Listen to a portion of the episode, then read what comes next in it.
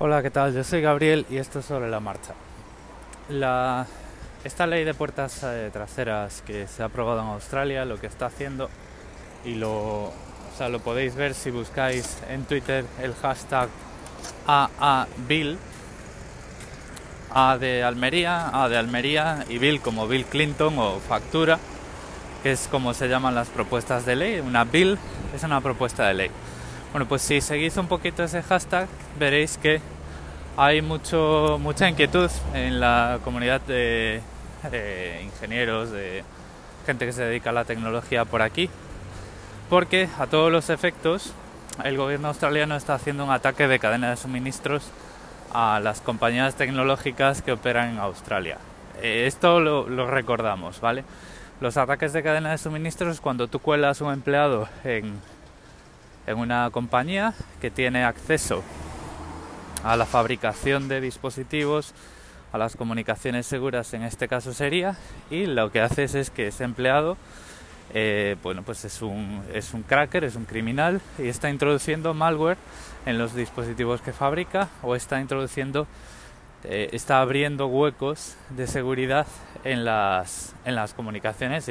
pues si eres una compañía de comunicaciones, ¿vale? Al final se trata de eh, introducir vulnerabilidades o malware o robar datos eh, siendo parte de la cadena de suministros o de la cadena de fabricación. ¿Qué es lo que ocurre aquí? Que bueno, que en muchos sitios se está empezando a considerar que los equipos australianos que trabajan en empresas multinacionales están comprometidos. Es decir, la ley de puertas abiertas, de puertas traseras, bueno, puertas abiertas, vamos a decirlo así, lo que quiere decir es que, o sea, lo que intenta conseguir es que las penas por negarse a incluir eh, puertas traseras en las, en las comunicaciones cifradas no solo apliquen a empresas, sino también a individuos. ¿Vale? Entonces, esto lo que quiere decir es que ante, bueno, pues si las fuerzas del orden, entre comillas, a causa de, a raíz de una orden judicial o de una decisión, bueno, pues en las instancias que sean adecuadas en la democracia de la que estamos hablando, que es Australia, pues te exigen que coloques una puerta trasera.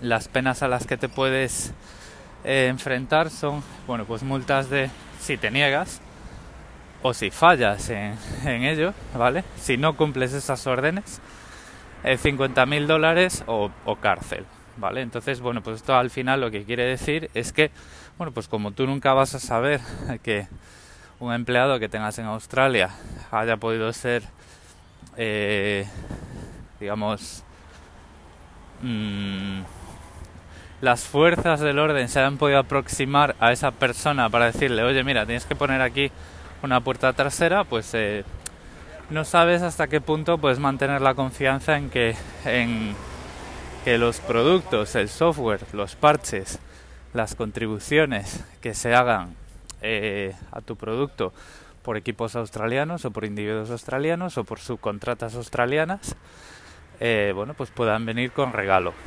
y eso, pues eso está, eso es una cosa que está, ya se está empezando a hablar de ello y va a suponer una, un impacto muy gordo en la economía eh, australiana y en la credibilidad del software y de las, de las de la tecnología de los equipos que puedan venir eh, desde Australia. Y hay por ahí cartas abiertas a los laboristas eh, poniéndolos a caer de un burro y explicándoles todo esto. No creo que lo entiendan porque, bueno, pues como ya os digo, pues la gente, a la gente la tecnología se la trae el pairo, mientras que ellos puedan poner las fotos de los pies en la playa en Instagram, a la gente esto le importa un bledo, ¿vale?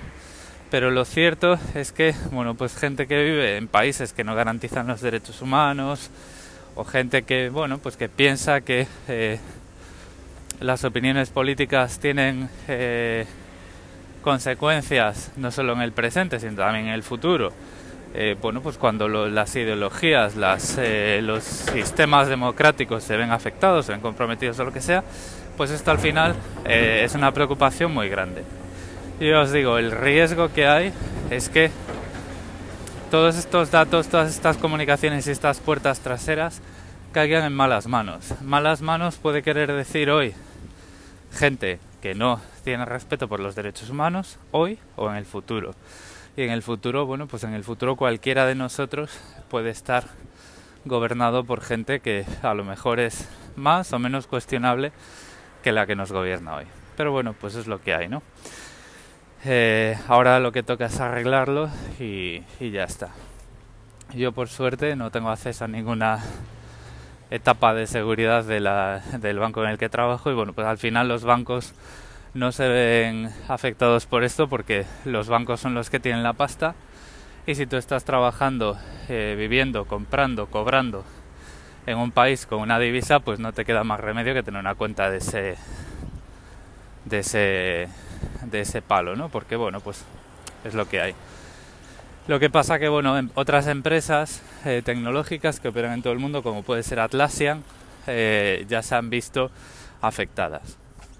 Atlassian es una empresa que fabrica eh, sistemas de trabajo en grupo, de organización de proyectos, ¿vale?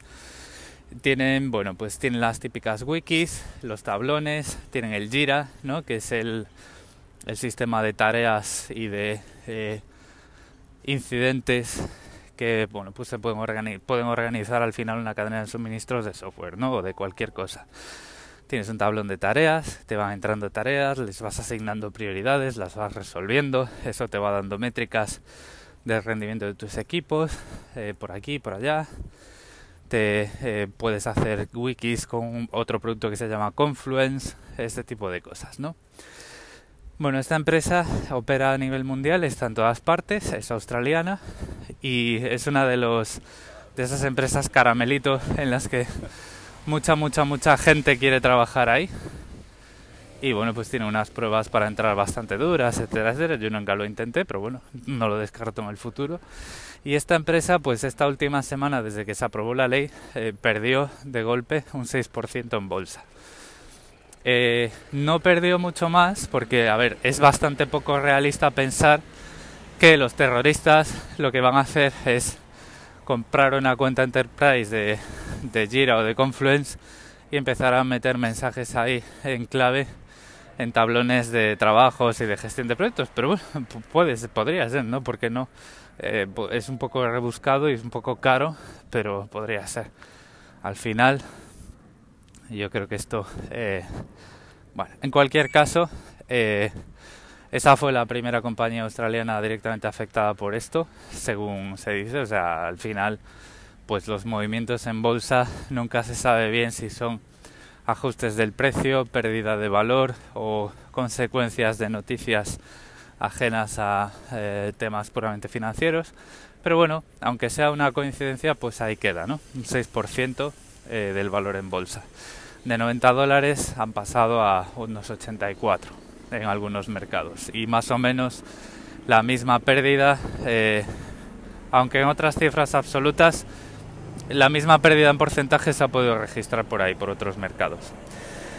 Entonces, bueno, pues eso, pues recordad el tema de los ataques de cadena de suministros, pues cuando un gobierno eh, legisla en contra de la seguridad y pretendiendo debilitar los mecanismos de cifrado, pues lo que está haciendo es eh, introducir agujeros de seguridad, ¿no?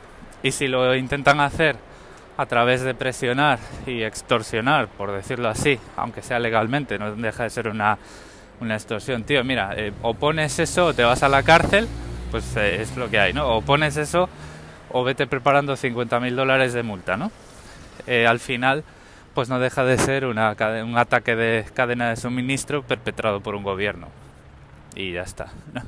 Y que tiene además como eh, potenciales colaboradores a, bueno, pues a toda la comunidad de trabajadores en empresas de, tecnología. Y esto, pues esto es muy grave, claro. Y esto es lo que ya se está empezando a valorar en empresas que tienen productos de fuera, pero que puede que tengan equipos o delegaciones en Australia.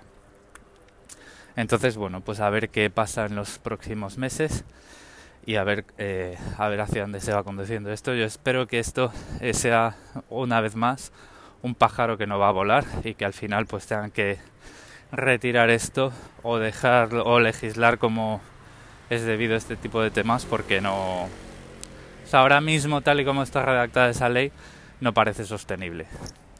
Bueno pues lo voy a dejar aquí.